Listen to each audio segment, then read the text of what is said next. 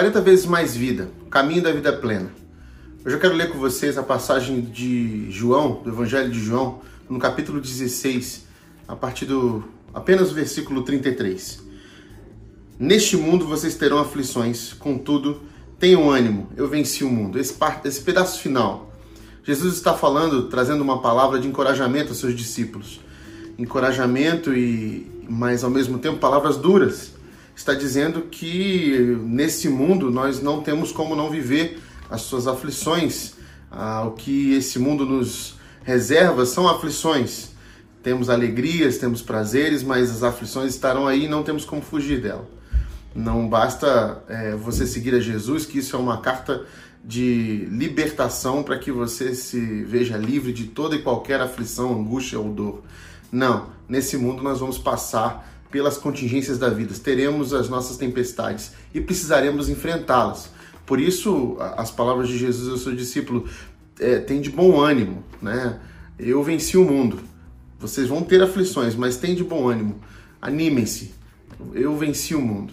E, talvez é, o Churchill, quando escreve as palavras ele, dizendo que eu nos prometo, que eu não, eu não consigo lhes prometer nada além de sangue, suor e lágrimas, ele estava talvez inspirado nas próprias palavras do Mestre Jesus, porque quem quer viver essa vida e encará-la com coragem é, terá que derramar, derramar sangue, terá que é, trabalhar duro e não poucas vezes vai ter que chorar, derramar lágrimas por causa dessas aflições que nos atingem.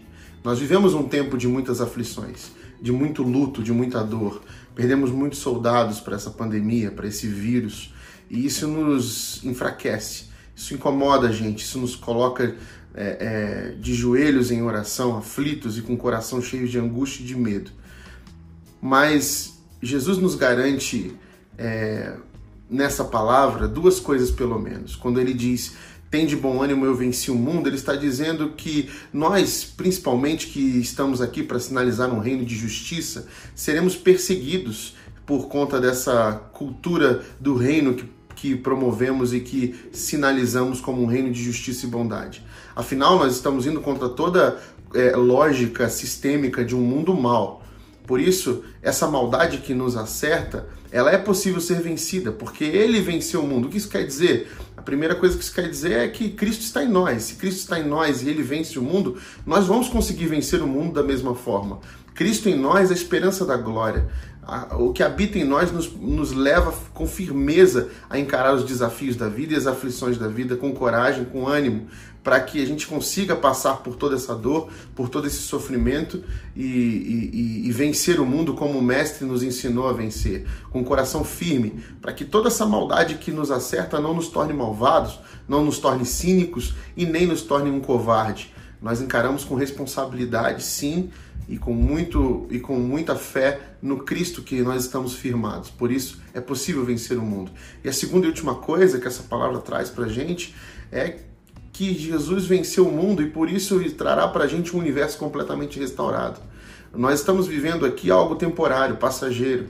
Essas aflições vão embora, elas não permanecerão. E o que, o que ficará para a eternidade é um universo completamente transformado pelo reino de Deus que se instaurará plenamente no futuro.